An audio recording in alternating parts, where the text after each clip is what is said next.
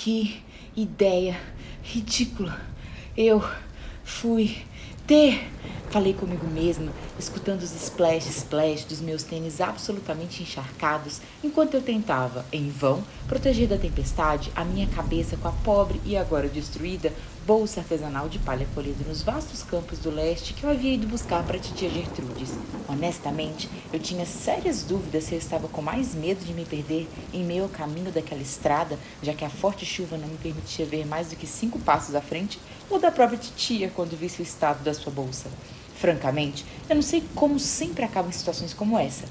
Bem, talvez a minha incapacidade de dizer não principalmente para a titia Gertrudes, tem alguma coisa a ver com isso, mas não imaginei que um simples passeio no campo terminaria dessa forma. Naquela mesma manhã, quando titia se jogou dramaticamente em sua poltrona, quase esmagando o pobre Garibaldi Feliciano, que ali tirava sua soneca matinal, falando que, oh céus, que tragédia grega! Não poderei buscar a minha linda bolsa artesanal de palha colhida nos vastos campos do leste que encomendei da prima de segundo grau da filha da minha querida Dolores, pois minhas juntas estão me matando. Eu sabia que ia sobrar para mim. Ainda cogitei dizer que naquele dia especial eu esperava aproveitar as preciosas horas do meu tempo para avançar em minha leitura do livro Café Hoje, Café Amanhã, Café para Sempre. Aprenda 97 formas diferentes de servir esse precioso grão. Mas tinha certeza de que perderia uma discussão com titia, onde a pauta era a importância de sua bolsa artesanal de palha colhida nos vastos campos do leste versus meu peculiar interesse e gosto por cafés. Bem, pelo menos posso aproveitar o ar puro dos campos, pensei, enquanto saía da casa a pé com minha roupinha leve e meu tênis de caminhada, já que a casa da prima de segundo grau da filha de Dolores era em um bosque que, não muito afastado da cidade, era conectado por uma pequena estrada. Não posso reclamar da ida, é verdade, já que o passeio fora muito agradável. Mas assim que peguei a bolsa de titia e saí da casa da moça, senti uma brisa diferente. E olhando para o céu, me espantei com as pesadas nuvens que indicavam uma tempestade que se aproximava. Apressei o passo, na esperança de chegar em casa ainda sã, salva e seca, mas não foi o caso. Ainda nem havia chegado no meio do caminho quando a água começou a cair do céu, com o objetivo aparente de alagar o mundo e varrer a minha pobre alma molhada dele. E lá estava eu, encharcado da cabeça aos pés, sem ver um palmo à minha frente e tremendo todos os ossinhos do meu corpo, seguindo por uma estrada que parecia não ter fim. Enquanto me perguntava se titia ficaria mais frustrada quando encontrasse meu corpo congelado ou sua bolsa encharcada, subitamente vi uma claridade embaçada alguns metros à frente. A vaga lembrança do que era sentir-se aquecida me invadiu de tal forma que simplesmente ignorei o fato de que não havia notado aquela construção no caminho de ida, apressei o passo e segui até lá. Guiada simplesmente pelo borrão de luz, fui me aproximando até chegar perto o suficiente para perceber que se tratava de uma pequena lanchonete antiga, com um largo sorriso de alívio no meu rosto, abri e fechei a porta rapidamente atrás de mim, deixando que a sensação de calor e conforto invadisse em cada pedacinho do meu corpo molhado. E quase chorei de emoção quando respirei fundo e senti o cheiro de café. Não podia ser melhor. Me aproximei com cuidado, ainda pingando, e me sentei no balcão antigo, aguardando ser atendida por alguém que provavelmente estava na parte de trás da lanchonete. Uma música de fundo tocava e, sem saber ao certo motivo, simplesmente comecei a prestar atenção na letra e, involuntariamente, sorri, sussurrando para mim mesma: Ninguém, ninguém, ninguém te vê. Ninguém, ninguém acreditaria em você. Só Deus sabe o que você passou. Só Deus sabe o que dizem sobre você. Só Deus sabe como isso está te matando. Mas há um tipo de amor que só Deus sabe. Só Deus sabe o verdadeiro você a um tipo de amor que só Deus sabe. Que idiotice! ouvi ao meu lado. Talvez mais espantada pelo tom áspero e grosseiro da voz do que pelo fato de não ter notado a presença de alguma pessoa ali, virei meu corpo em sua direção e me deparei com um homem de meia idade, cabelos extremamente alinhados e discretamente grisalhos, uma barba muito bem feita e uma camisa combinando com uma calça social impecável. Ou melhor, devia ter estado impecável até alguns minutos atrás, quando ele deve ter passado pela chuva para entrar na cafeteria, encharcando a barra dela. Notei que ele, na verdade, nem me olhava. E agradeci por isso, pois suas feições fechadas e pesadas, junto com sua postura de braços cerrados e apoiados no balcão, me fizeram ter pena da pobre xícara que ele estava encarando. Imaginando e honestamente desejando que não tinha sido comigo que ele havia falado, desviei o olhar e observei o restante da cafeteria que estava vazia. Tentando me distrair do fato de estar sozinha com o provável homem das cavernas, comecei a cantarolar baixinho junto com a música que ainda tocava, o refrão que tanto havia gostado, enquanto aguardava a pessoa para me atender. Foi quando ouvi novamente. Você quer fazer o favor de parar de murmurar essas boboseiras? Bradou ele, finalmente me lançando um olhar austero e gelado. Sentindo-me afundar no banco, senti minha boca abrir para falar alguma coisa, mas não saiu nenhum som. Na segunda tentativa frustrada, fui interrompida por ele, mas em um tom um pouco mais baixo do que anteriormente, apesar da seriedade. Não há nada de produtivo em acreditar em idiotices como essas, enquanto o mundo lá fora está transbordando daquilo que pessoas sensatas chamam de realidade. E a realidade é repleta de mentiras, dor, falsidade, perdas. Não é nada saudável acreditar em ilusões e de saúde eu entendo bem. Tome isso como um conselho médico. Sentindo as minhas cordas vocais darem sinal de vida, mas ainda assim me mantendo a uma distância segura de onde ele estava, gaguejei. O, o, o senhor, o senhor é, é, é médico? Sou. Muito além de médico, sou um homem das ciências. Um homem que só aceita a realidade de fatos, evidências, provas e comprovações. Lido com a vida e a morte diariamente e sei que milagres não existem, e muito menos uma força maior, um Deus, ou seja lá como queiram chamar, já que tudo é uma questão de palavras. Não passa de uma criação humana para justificar aquilo que não tem justificativa. Francamente, isso é uma grande perda de tempo. E o que eu definitivamente não tenho na minha vida para perder é tempo. Já basta meu pneu ter estourado no meio desse dilúvio bem quando eu estava a caminho do trabalho. Quanto eu vou perder hoje, francamente? A sorte foi que estourou bem na frente dessa lanchonete e não estraguei minha roupa. Falou-se olhando. Sorte? murmurei, deixando escapar um sorriso suave, mas me arrependendo no segundo depois, já que ele se virou para mim inquisidor. O que está insinuando? Desculpe, não quis ofender. Só acho curioso o senhor preferir chamar de sorte algo que pode ter sido acaso, destino ou providência. Mas tudo é uma questão de palavras, não é mesmo? Senti seu olhar me perfurar silenciosamente enquanto seus lábios se moviam lentamente. Mas quem você pensa que é para falar assim comigo? Eu? Eu sou apenas alguém que escolhe acreditar. Acreditar que existem tantos e tantos mistérios que ainda não podemos explicar e muito menos entender, mas isso não invalida o fato deles simplesmente existirem. Sou alguém que escolhe acreditar que o mundo é imenso demais para que eu tenha a audácia de achar que posso controlar suas leis, suas regras ou mesmo compreendê-las por completo, já que sou simplesmente humana e, como tal, limitada. Sou alguém que escolhe acreditar que o universo é incrivelmente maravilhoso, não pela obra do simples acaso, e que estamos imersos nessa realidade não pela sorte, mas por um motivo muito maior do que nossa vã consciência. Sou alguém que sabe, simplesmente sabe, que o mundo não é perfeito. Não precisa ser um gênio para observar quanta dor assola as almas, quanta tristeza invade os corações, quantas ausências, quantos gritos de silêncio. Pessoas que sofrem doenças por vezes incuráveis, às vezes desde tenridade, sem um motivo aparente.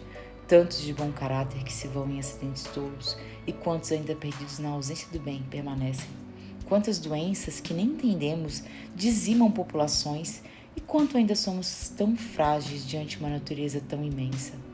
Mas é exatamente por essa fragilidade que eu sou uma pessoa que escolhe acreditar. Eu escolho acreditar que todo dia haverá um motivo para continuarmos seguindo acima e apesar de tudo que não podemos explicar ou compreender. Porque diante da nossa pequenez há uma força gigantesca e arrebatadora que controla o inexorável e tem um propósito muito maior do que a nossa pequenez possa perceber. Eu escolho acreditar que as dores, as perdas, as decepções são degraus, saltos de evolução para que alcancemos um estágio no qual talvez, e só talvez, estaremos mais capacitados a minimamente começarmos a compreender aquilo que é tão distante de nossa lógica pequena e humana. Eu escolho acreditar que cada um tem uma missão nesse mundo e quando efetivamente nos conectamos com o propósito dessa missão, nos sentimos libertos de nós mesmos e passamos a verdadeiramente existir ao invés de simplesmente sobreviver. Eu sei como deve ser difícil e doloroso no seu dia a dia se deparar com tanta dor e decepção. Isso torna mais fácil desacreditar do que insistir em crer. Mas honestamente, o dia em que você se permitir se conectar com o seu propósito, garanto que se tornará muito mais valorosa a estrada de pedregulhos que você percorre com pés descalços. Afinal, não somos todos andarilhos maltrapilhos, trilhando um caminho e esperando que o rumo se desenhe a cada passo, já que em nossa pequenez não sabemos a direção? Pés descalços, mãos desnudas, nos ferimos a cada passo, nos cortamos a cada escalada, mas seguimos, não pelo acaso, mas por uma certeza de que o destino é valoroso. E sabe o que nos dá essa certeza? A fé. Portanto, Senhor, eu sou essa pessoa que escolhe ter fé muito acima de minhas limitações e imperfeições, porque eu não acho, mas eu sei que tem uma força incrivelmente maravilhosa e absurdamente poderosa que rege a minha vida e a de todos. E em seus braços eu repouso a minha alma e sigo. Eu sou sim essa pessoa. E o senhor? Observei que ele me encarava estarrecido, e quando puxou o fôlego para falar alguma coisa, a porta da lanchonete se abriu em um estrondo e uma criança entrou correndo por ela. Ambos nos viramos e encaramos uma menina com intensos olhos de esmeralda se aproximar de nós, praticamente sem fôlego para falar. Minha mãe, médico, por favor! O homem à minha frente olhou em direção à porta, onde a tempestade ainda caía forte, e em seguida para sua roupa. Virou-se para mim e me observou por alguns segundos. Na sequência, se levantou, pegou seu casaco e se virou para a criança, falando: Me leve até ela, rápido. Observando os dois se moverem para a porta, instintivamente me levantei e o segui, a tempo de notar o pneu furado enquanto ele pegava uma maleta em seu carro parado à frente da lanchonete. Caminhamos cerca de um quilômetro na chuva e, sentindo a água escorrer pelo meu corpo, me perguntei como aquela criança estava sabendo se guiar em meio à escuridão. Foi quando chegamos em um pequeno chalé que se escondia no meio das árvores. Ao entrarmos, nos deparamos com uma sala pequena e muito simples. O homem seguiu a criança até o que deveria ser um quarto, e me aproximando vagarosamente, pude ver por detrás do seu ombro que na cama estava uma mulher extremamente emagrecida e pálida, imóvel sentindo meu corpo gelar. Me perguntei se não havíamos chegado tarde demais, mas observando o homem verificar seu pulso, respirei aliviado quando ele olhou para mim e disse: Vou precisar da sua ajuda. Temos muito a fazer. Ali passamos a noite cuidando da desconhecida, que a cada hora ganhava mais cor e vida. O homem não saiu do seu lado, e nem eu, e em silêncio compartilhamos o desejo de que o sol nascesse com raios de esperança. Aos primeiros indícios da manhã, enquanto eu molhava os lábios da mulher com um pano úmido e o homem checava sua pressão, ouvi baixinho: Obrigada. Percebi que ela havia aberto os olhos tão verdes quanto os da filha e deixei que um sorriso de alívio e gratidão invadisse meu rosto. Seja bem-vinda de volta, murmurei, apertando sua mão e me enchendo de alegria ao sentir que ela, levemente, retribuiu o aperto. O médico à minha frente, com os olhos cansados e as roupas amassadas, se jogou na cadeira ao seu lado, em claro alívio. De forma leve e gentil, falou com a mulher. Agradeça à sua linda filha que cruzou uma tempestade em busca de ajuda. Aliás, onde está a linda mocinha? Não a vimos a noite toda, falou, olhando para mim após inspecionar o cômodo. Percebi que a mulher franziu a testa e, na sequência, deixou que abundantes lágrimas escorressem pelos seus olhos. Não se preocupe, vamos chamá-la, falei, secando suas lágrimas com o pano. Ela deve ter dormido depois de tanto esforço, pobrezinha. Lançando meu olhar de dor, a mulher murmurou: Eu. Eu não tive forças para levá-la. Caí na cama, não consegui mais levantar. Adoecemos juntas e ela é tão magrinha. Era. E começou a chorar, copiosamente. Entre soluços, Apenas dizia: Pude, não pude salvar minha filhinha. Olhei para o homem à minha frente e reconheci a mesma confusão que me envolvia, mas rapidamente percebi que, curiosamente, até onde eu me lembrava, a menina não estava molhada da chuva quando chegaram na lanchonete. Cuidadosamente, soltei a mão da mulher e me levantei, seguindo para fora do quarto. Notei que além do banheiro só havia mais um cômodo que estava fechado. Segui vagarosamente até ele e, tocando a maçaneta, não precisei abri-la para saber o que veio. Com os olhos repletos de lágrimas, me afastei e deixei que o homem tomasse o meu lugar. Quando abriu o quarto, percebi em sua face o olhar de espanto, de tristeza, de incompreensão. Vi que abundantes lágrimas cobriram sua face quando se aproximou da cama para cobrir o pequeno corpinho deitado, gélido e imóvel, cujas pálpebras cerradas escondiam as esmeraldas que se fizeram brilhar em nome do amor. Se virando para mim, o homem simplesmente murmurou: Por Deus, como isso é possível? Reunindo forças, respondi com a voz embargada: Você mesmo já deu a resposta. Deus. E só então notei que havíamos passado a noite toda com o um pequeno radinho da sala ligado. Nesse momento, ele tocava a canção que, em forma de oração, coroava o milagre que havíamos testemunhado.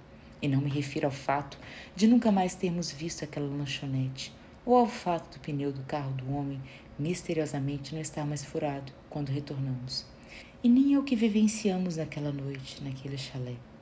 Me refiro, sim, ao pequeno milagre, aquele que sutilmente brilhava nos olhos do homem, naquela sala, após fechar a porta do quarto da menina e se sentar na sala para ouvir, em abundantes lágrimas, a canção.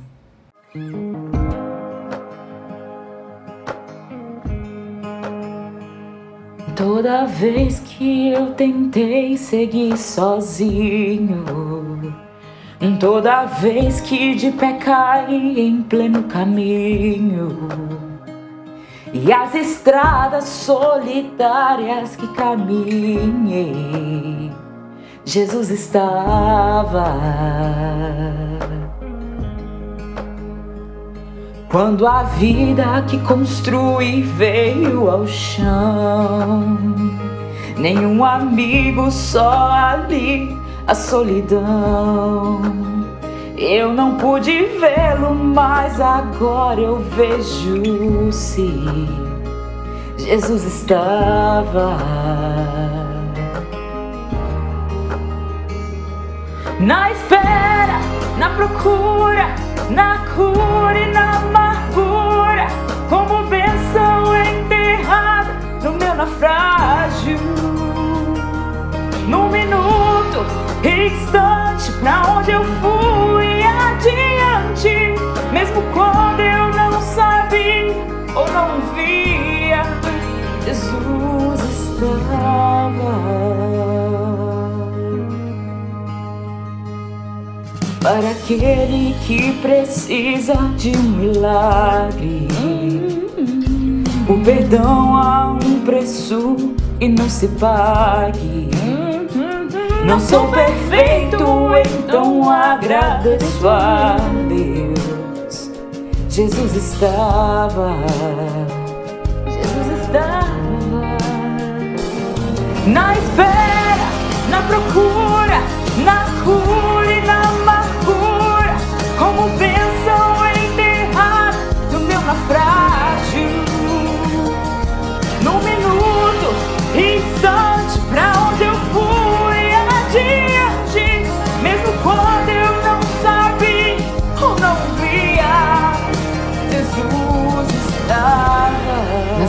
montanhas e nos mares. Jesus estava e nas sombras desses vales Jesus estava no fogo, no dilúvio. Jesus estava. Sempre foi nosso refúgio. Oh, oh, oh, Não, eu nunca estou sozinho.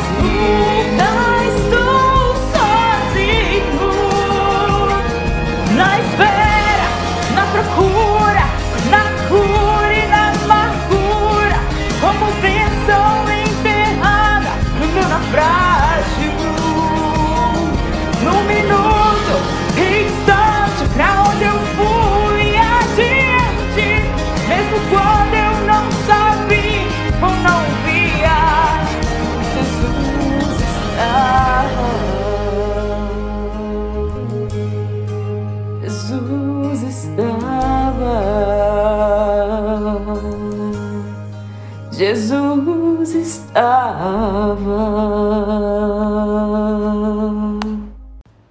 Músicas que auxiliaram a composição desse podcast: God Only Knows, de For King and Country, e There Was Jesus, Zach Williams e Dolly Parton, sendo que a versão original dessa música é em inglês, mas eu busquei tentar traduzir da forma mais aproximada para que vocês tivessem acesso à belíssima mensagem que ela transmite. Sugiro que vocês busquem essas músicas nas suas versões originais para sentirem a energia incrível que elas têm e toda a positividade que elas transmitem. Muito obrigada e até a próxima.